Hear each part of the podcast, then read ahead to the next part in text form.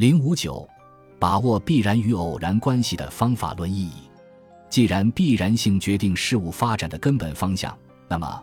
我们就要着重认识事物发展的必然性或规律，并以此为根据规定我们的目的和计划，使我们的行动具有高度的自觉性。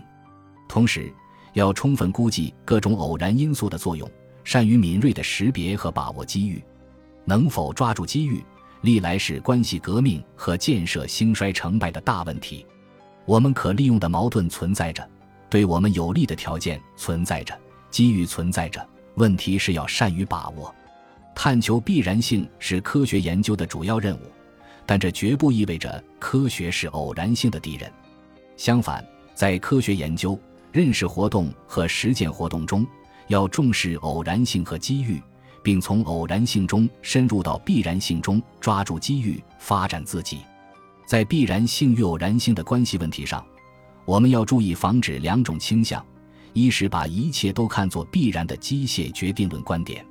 历史上的机械唯物主义认为，既然一切现象都是有原因的，那么一切现象就都是纯粹必然的，偶然性是不存在的。这种把必然性绝对化的观点，实际上是把偶然性当做了必然性，从而把必然性降低到偶然性。同时，如果把一切偶然都说成是纯粹必然的，那么这等于说必然性是预成的，从而同宿命论走到一起了。二是把一切都看成是偶然的，根本否认必然的非决定论观点。机械决定论与非决定论都不懂得必然与偶然的辩证关系，前者承认必然性，但不理解必然要通过偶然才能实现出来；后者承认偶然性，但不理解偶然性要受到必然性的支配。